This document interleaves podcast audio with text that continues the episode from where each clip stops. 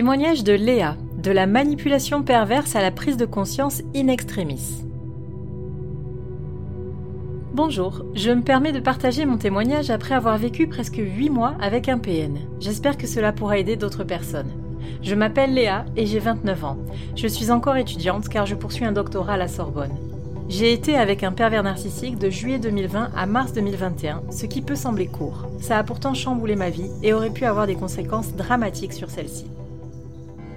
Cette réflexion est tirée d'un article du site internet www.pervers-narcissique.com, dirigé par Pascal Cauder, psychanalyste et psychologue clinicien, co-auteur de l'ouvrage de référence La manipulation affective dans le couple, faire face à un pervers narcissique.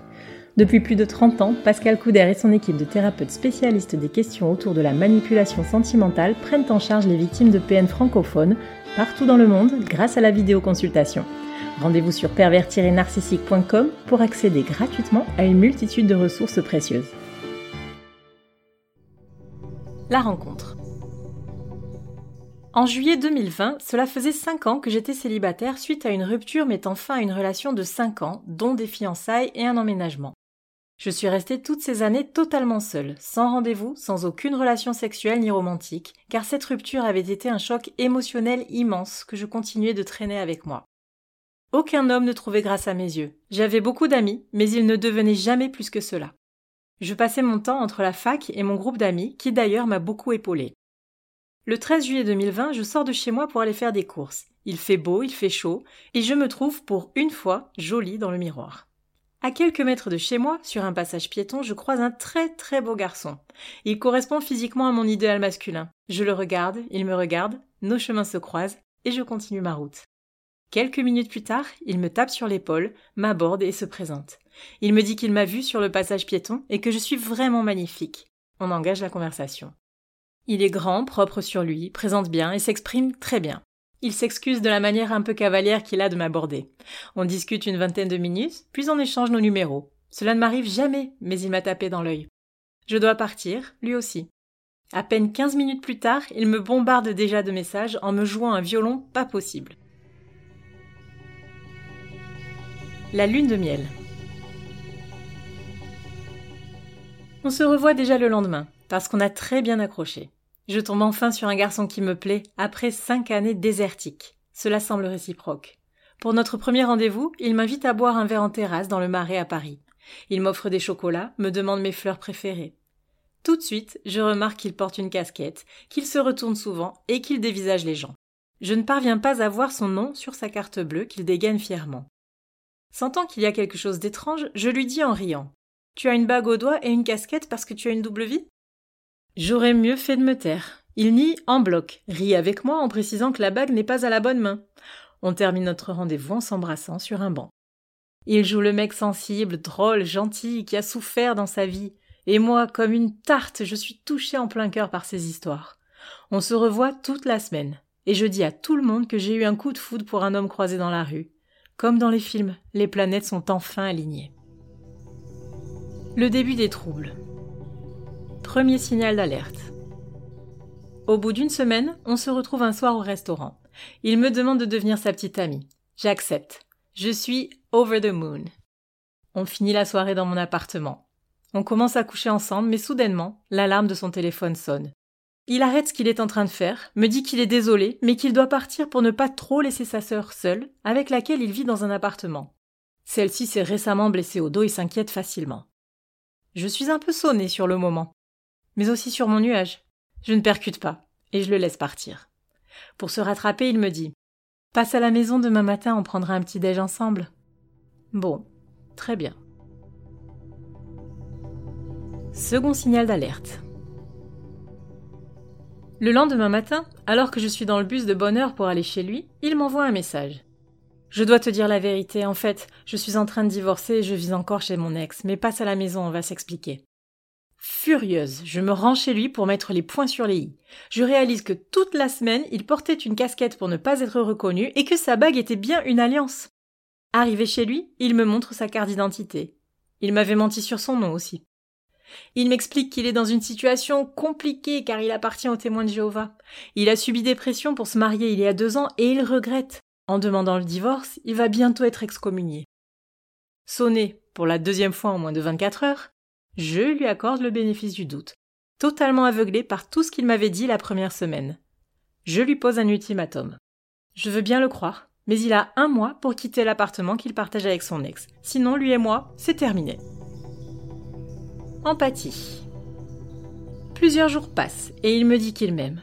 Il me dit qu'il veut être avec moi, mais qu'il n'a nulle part où aller.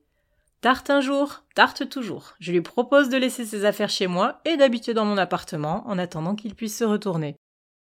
Les premiers temps, il était le meilleur avec moi. Il me couvrait de compliments, me professait un amour qu'il n'avait jamais connu avant. Il m'achetait des fleurs, j'étais sa meilleure amie, celle à qui il osait tout dire, bla bla bla. Sa famille ne lui parlait plus. Il avait quitté sa communauté et sa vie de planqué pour moi. Je trouvais normal de l'aider en retour. Il me présente même à ses amis proches. Ni une ni deux, il emménage chez moi un mois après notre rencontre. Il avait tenu parole, il était donc sincère avec moi. J'étais sûre qu'on allait surmonter ça ensemble, qu'il avait juste manqué de chance dans sa vie, ayant grandi en banlieue, issu d'une minorité ethnique et religieuse, questionnant souvent sa foi, vivant constamment le racisme, ayant été adopté, n'ayant pas connu sa mère biologique, ayant été agressé sexuellement enfant en colonie de vacances. J'ai tout gobé, et je me persuadais que dans la vie, tout le monde avait le droit à une deuxième chance. Lui, de son côté, me disait tous les jours que j'étais exceptionnelle, que j'étais la femme de sa vie, mon père le dépanna et lui trouva un stage. Toute ma famille l'adorait. Il était gentil, beau, drôle, serviable, souriant. La fin de la lune de miel. Mais une fois seul, lui et moi, les disputes et les tensions ont commencé à se multiplier, à devenir de plus en plus fréquentes, jusqu'à s'engueuler tous les jours pour des broutilles. Je commençais à m'enfoncer dans la dépression. Fin janvier, alors que je me remettais d'un avortement qui avait été très douloureux psychologiquement, son masque est tombé. Les injonctions. Il me disait de ne pas passer en short devant la vitre pour ne pas que les ouvriers en face me voient. Je devais lui tenir la main d'une certaine façon, alterner en lui tenant le bras, marcher à une certaine cadence pour ne pas le gêner et veiller à ne pas le bousculer. Je ne devais jamais rien dire contre lui publiquement. Cela était d'emblée pris comme une humiliation, lui demander de ne pas s'en prendre à une caissière, par exemple. Il critiquait la façon dont je me déplaçais sur le trottoir. Voyons, laisser passer des gens, ce n'est pas la politesse, c'est ne pas se faire respecter. Il me disait qu'il avait pris sur lui pendant ma convalescence, mais qu'il y a plein de choses négatives qu'il s'était retenu de me dire pour me préserver, car j'étais soi-disant pas facile à vivre. La violence perverse. Il me disait aussi que j'avais une famille dysfonctionnelle, que je devais couper les ponts avec ma mère, qu'on devait quitter mon appartement, idéalement situé, pour s'installer autre part car ça serait vraiment chez nous, et moins bruyant. Il ne supportait ni les enfants qui sortaient de l'école, ni les cloches de l'église à proximité. Je n'étais pas quelqu'un d'hygiénique non plus, parce que je portais deux jours de suite le même t-shirt, alors que je change de sous-vêtements tous les jours et prends deux douches par jour que je sentais mauvais de la bouche, de l'entrejambe, que je devais me coiffer autrement, ou encore que je devais davantage muscler mes fessiers. Un matin, alors que j'allais me rendre à mon premier jour de job étudiant, il est rentré dans la salle de bain. Alors que je me préparais, il m'a dit en ricanant. Ah, tu vas vraiment t'habiller et y aller comme ça? C'est pour toi que je dis ça, tu sais?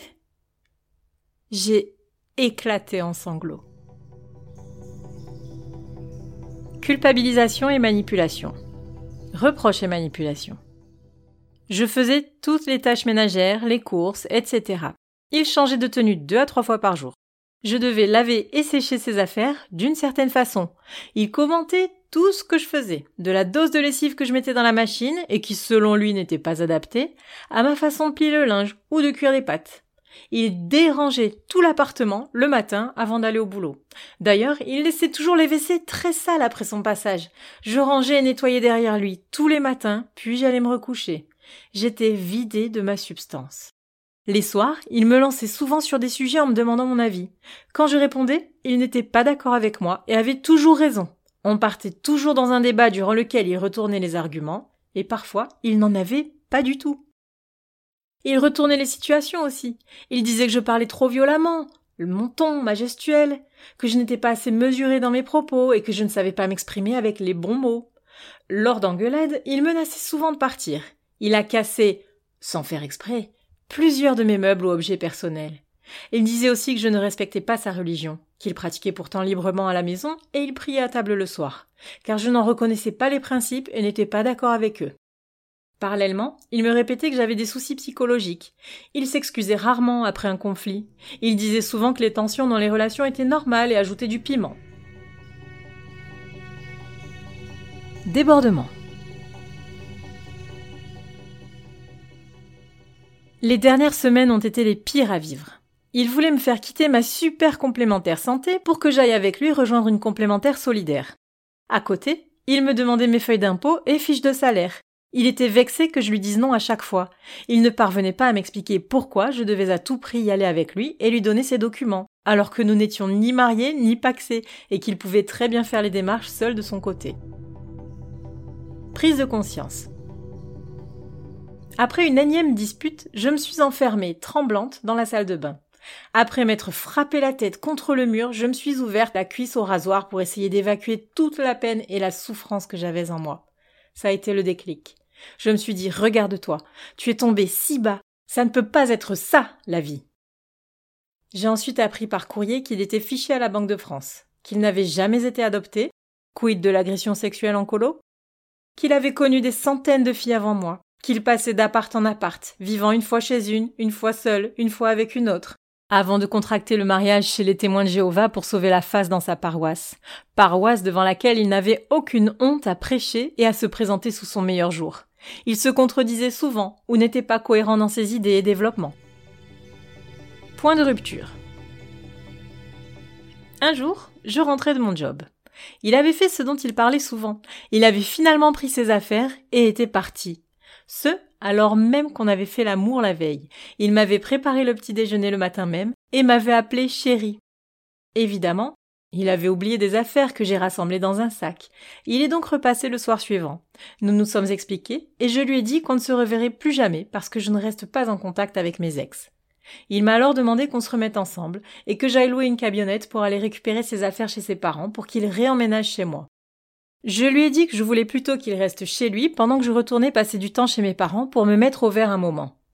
Il l'a très mal pris, a pris ses affaires manquantes et a violemment claqué la porte, car j'avais osé lui dire non. Rentrant dans ma famille avec le premier train le lendemain matin, je leur ai tout raconté car ils ne savaient absolument rien. Séparation. Une semaine passa, et le voilà qui me recontacte en m'envoyant un message de six pages avec des blagues, des mots d'amour, du violon, des je t'aime, remettons-nous ensemble, à l'appel. Je n'ai jamais répondu. Je l'ai bloqué partout, sur mon téléphone, les réseaux sociaux. L'ayant remarqué, il a contacté des amis à moi. Voyant que ça ne servait à rien, il a demandé à des amis à lui de me contacter sur mon portable. J'ai reçu plusieurs appels et messages alarmistes à la suite, me disant de me dépêcher de répondre car c'était soi-disant urgent et grave. Finalement, mon père a fait écran et a directement contacté mon ex-conjoint en le sommant de me laisser tranquille. Je n'ai plus eu aucune nouvelle depuis. Tout ce temps, j'ai côtoyé un inconnu qui m'a menti sur plein d'aspects de sa vie et qui ne m'a jamais aimé. Très matérialiste, superficiel et fier, il me montrait comme on montre un bijou ou une nouvelle voiture. Il aimait mon image et ma situation, pas ma personne. Avec le recul, je me sens si stupide et je réalise que j'ai été aveuglée dès le départ. Hypersensible et ayant besoin d'être aimée, j'ai tellement voulu y croire que j'ai failli me perdre. Heureusement, un suivi psychologique et le soutien de mes proches m'ont aidé à comprendre et à avancer. Je sais maintenant que je n'y suis pour rien, que c'est un malade et que je suis une femme forte qui doit continuer d'avancer. Force et courage à toutes celles et à tous ceux qui vivent des choses similaires.